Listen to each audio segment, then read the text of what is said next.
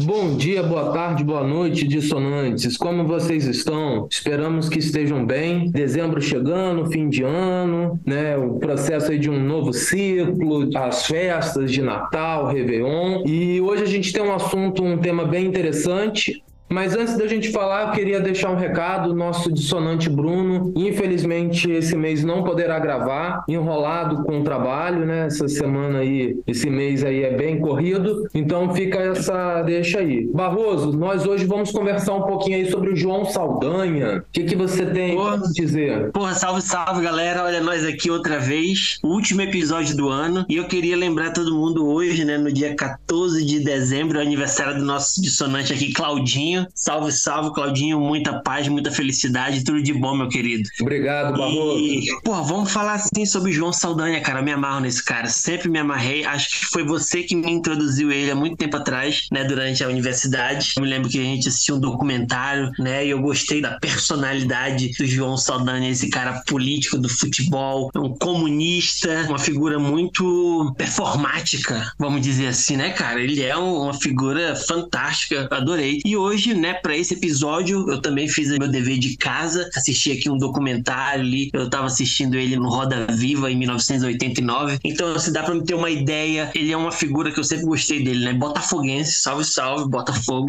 É isso aí. Isso aí. Inclusive, né, eu vou deixar aqui a deixa. Eu propus esse tema, o João Saldanha, isso tem por volta de dois ou três meses. Propus dois temas em sequência. Geralmente a gente vai intercalando. E eu propus esse tema até confiante de que hoje seria uma ode aos botafoguenses, né? Mas infelizmente meu time fracassou na reta final do Brasileirão. Mas sigamos para a gente falar desse grande, ilustre botafoguense. Eu também fiz meu dever de casa e eu acho que, como sempre, né, eu faço isso. Acho interessante, eu gosto, né? Acho que talvez essa veia historiadora e também um pouco da iniciação científica que a gente fez. Eu gosto muito dessa questão da memória. Então, fazer uma breve biografia, né, do João Saldanha. João Saldanha nasceu em Né, no Rio Grande do Sul, em 3 de julho de 1917, final aí, né, da Primeira Guerra Mundial e no contexto histórico mundial. E ele faleceu em 12 de julho de 1990, segundo, né, o que eu vi, que eu li, na cidade de Roma. O João Saldanha, ele era formado em direito, mas ele foi jogador de futebol, ele foi zagueiro, treinador de futebol, escritor, jornalista e político. Sua vertente política era sobretudo comunista. Ele iniciou a militância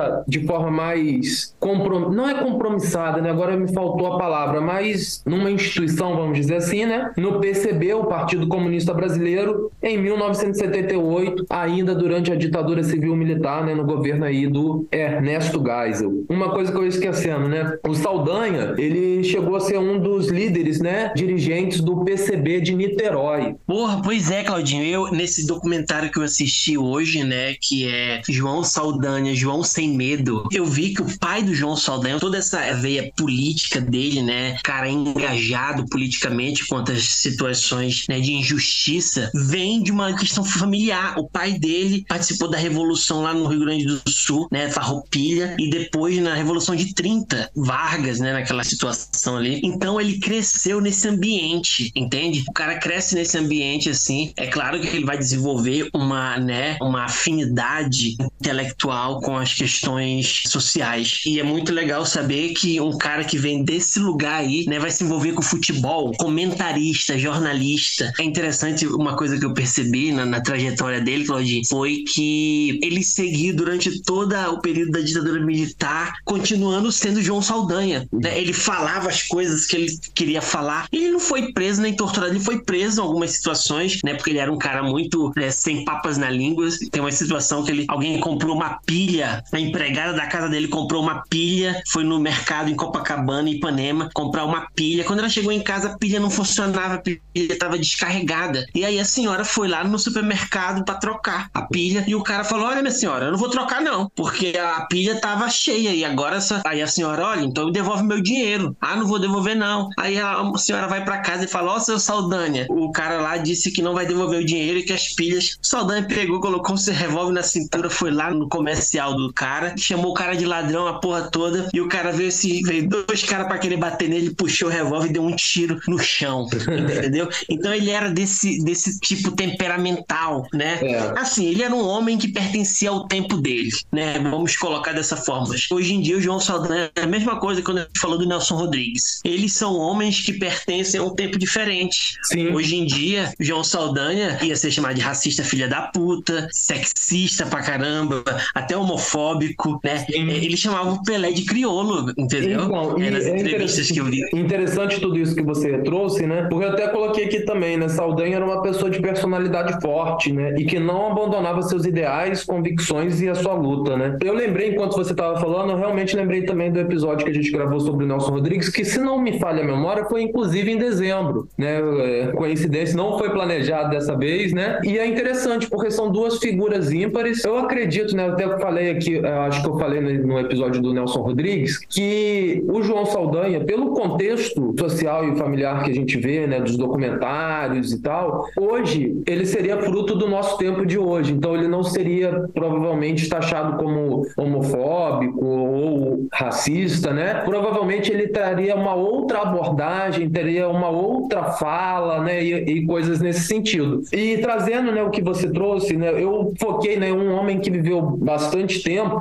Então a gente poderia abordar várias nuances, né? Mas eu decidi ressaltar principalmente esse período da ditadura. Inclusive, né, deixa aqui de passagem, acho que a gente precisa fazer um episódio só sobre a ditadura. E eventualmente nos episódios a gente comenta, mas a gente não falou sobre especificamente, né? E o que que acontece, né? Uma coisa que muito me marca, que sempre me lembra, é a questão da Copa do Mundo de 1970, né? Só para contextualizar, a Médici era o então ditador, né? É o período da maior repressão, né, da ditadura, de mais torturas, ao mesmo tempo é o período do auge da luta armada, daqueles que eram opositores ao regime, aderindo às armas para tentar derrubar. E nesse contexto, né, o, o futebol já estava consolidado como grande esporte do povo brasileiro, né? E a Copa do Mundo é o grande evento até hoje, né? Mesmo aquele que não gosta de futebol para para assistir pelo menos o jogo do Brasil na Copa do Mundo. E aí o que ele era o técnico da seleção, né? O Brasil já bicampeão, tinha fracassado na Copa de 1966. Ele era o técnico, havia muita ingerência, né, dos militares em vários aspectos da cultura, da sociedade. E como o futebol era algo muito importante para o brasileiro, obviamente que os militares aí agora encabeçados pelo Médici vão querer usar do futebol e da Copa do Mundo para propagandear o seu governo, né, as bonanças e tal e toda a conversa. E nesse sentido, Médici queria que fosse convocado para a Copa, né, Dadá Maravilha, Dadá Peito de Aço, ídolo do Atlético Mineiro. Só que o João Saldanha não queria. João Saldanha tinha uma outra filosofia, né, um outro pensamento, tal. E a solução foi resolvida, né, a solução do problema, demitindo o João Saldanha e colocando no lugar o Zagallo, velho Lobo Zagallo, que ainda está vivo, também, né, botafoguense. Aí o Zagallo não só botafoguense, né, diz que tem outros times, mas também um carinho bem grande pelo Botafogo. Assumiu a seleção, convocou o Dadá e aí a, a história segue, né? Brasil tricampeão, propaganda de tudo quanto é lado, aquelas propagandas ufanistas do Médici, né, e assim por diante. Então acho bem interessante a figura do Saldanha. É importante a gente ressaltar que João Saldanha tinha levado o Brasil à classificação, entendeu? De concorrer à Copa, né? O Brasil, pelo que eu vi, né, o Brasil tava ali ruim das pernas e aí ele pegou, ganhou contra o Paraguai, ganhou não sei contra quem, ganhou não sei contra quem. Era Pelé, né? Era aquela seleção, era Garrincha também, né? Não, 70 já não, não, não. do Garrincha, Garrincha já não tinha Garrincha, não, né? Mas Pelé tava lá. Pelé tava, Portanto... é a seleção do Gerson. É uma seleção que tem é. bastante politização, né? Seja pro bem ou pro mal, né? Sim, sim. Tanto que a reputação do Saldanha tava lá em cima, entendeu? Então, pros militares, depois que os militares sacaram assim, opa, esse cara vai ganhar a Copa do Mundo e quem vai trazer ah, o troféu vai ser um comunista assumido, entendeu?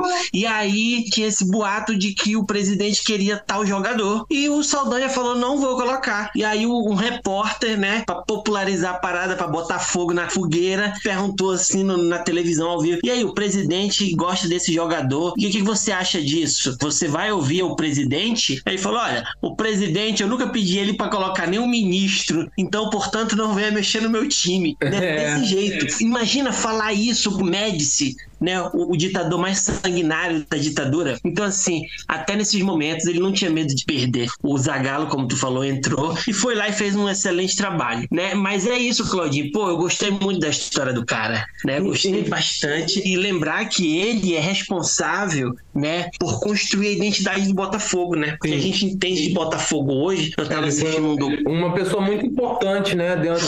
Inclusive, né, o Botafogo, né, nesse contexto, eu não lembro agora qual era o presidente do Botafogo na década de 60 ou de 70, que também eu não lembro se ele era comunista, mas ele tinha uma pegada mais à esquerda. Era um crítico também dos militares e tal. E o Botafogo chegou a sofrer uma certa perseguição né, política nessa época, é época dos 21 anos sem título e tal, apesar de ter alguns bons jogadores. E é muito engraçado, cara. Hoje eu fico olhando, né? Porque torcida de time grande, ela é muito grande, né? Então ela é muito heterogênea. Então, assim, você tem elementos dentro do, da torcida do Botafogo que são de direita, extrema direita, inclusive. Mas, assim, é muito curioso porque nos anos 60 e 70, as grandes personalidades, sejam jogadores ou sejam botafoguenses de fato, muitos deles eram de esquerda, eram críticos ao regime. A gente teve Paulo César Caju na década de 70 também, né? Com Black Power, movimento negro. Então a gente tem muito isso, né? E aí, aproveitando já o gancho também, é bem interessante também falar, né, sobre a oposição à ditadura, né? Já que o,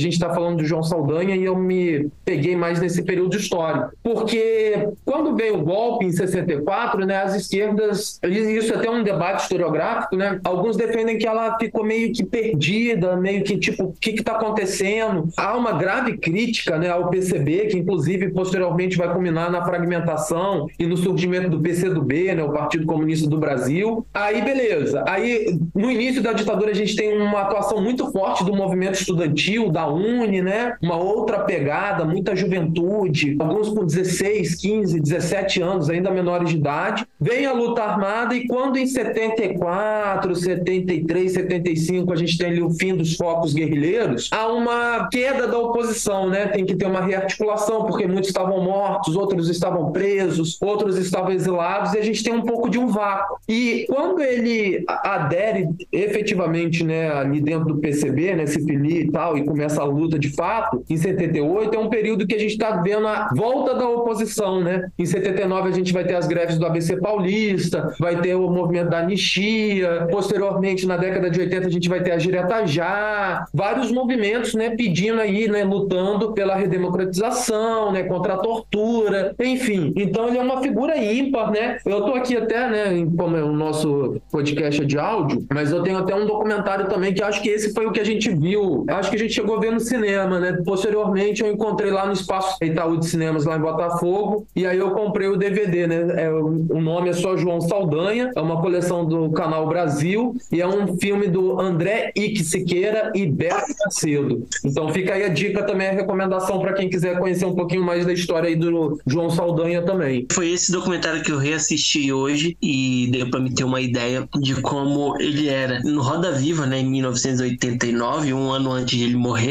ele falou que o maior assassino do Brasil se chama Emílio Garças, o Médici. E ele disse, aí as pessoas riram no Roda Viva, ele falou: "Não, os meus amigos foram mortos por esse cara", entendeu? E perceber que um cara, né, tão crítico assim passou, ele não foi preso, não foi, ele era um daqueles inimigos necessários e famosos que eles não podiam tocar porque era muito popular, né? É, mas eu acho que é por essa linha mesmo, né? E a ditadura ela já tinha mexido com pessoas famosas, importantes, né? E que tiveram repercussões negativas, né? Como o Stuart Angel, né? O filho da Zuzu Angel, o Vladimir Herzog. Então, acho que acabou acontecendo isso, né? Infelizmente, a gente teve o assassinato de tortura, né? Prisões, sequestros, desaparecimentos de milhares de pessoas, né? Que se opunham àquela estrutura daquela época. E o Saldanha foi uma pessoa que a gente pode olhar pelo lado, né? De tipo, ah, ele falava porque ele era famoso, mas ao mesmo tempo nós temos vários famosos que não se posicionam, né? Que não buscam e muitas vezes a gente inclusive cobra o posicionamento dessas pessoas. E ele se posicionou, né? Independente se ele era famoso e ele era uma pessoa que não poderia ser intocado ou não, ele poderia simplesmente lavar as mãos dele, seguir o barco dele, né? Vivia muito bem, vivia na zona sul do Rio de Janeiro, era um cara influente, trabalhou no Jornal dos Esportes, Jornal Globo, rádio, televisão